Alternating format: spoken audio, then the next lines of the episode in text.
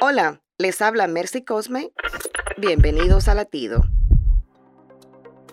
La computadora u ordenador es una máquina muy útil e indispensable hoy en día. Sin embargo, hay quienes la utilizan para ver información dañina que trae adición y destrucción para sí y los suyos.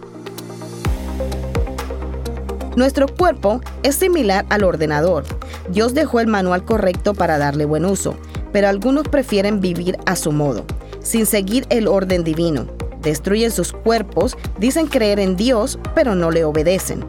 Jesús dijo en Juan 7:38, El que cree en mí, como dice la Escritura, de su interior correrá ríos de agua viva. Sigue los caminos de Dios, no te desconectes de la fuente y usa la Biblia como el manual para ordenar tu vida. Latido les llega a través del ejército de salvación.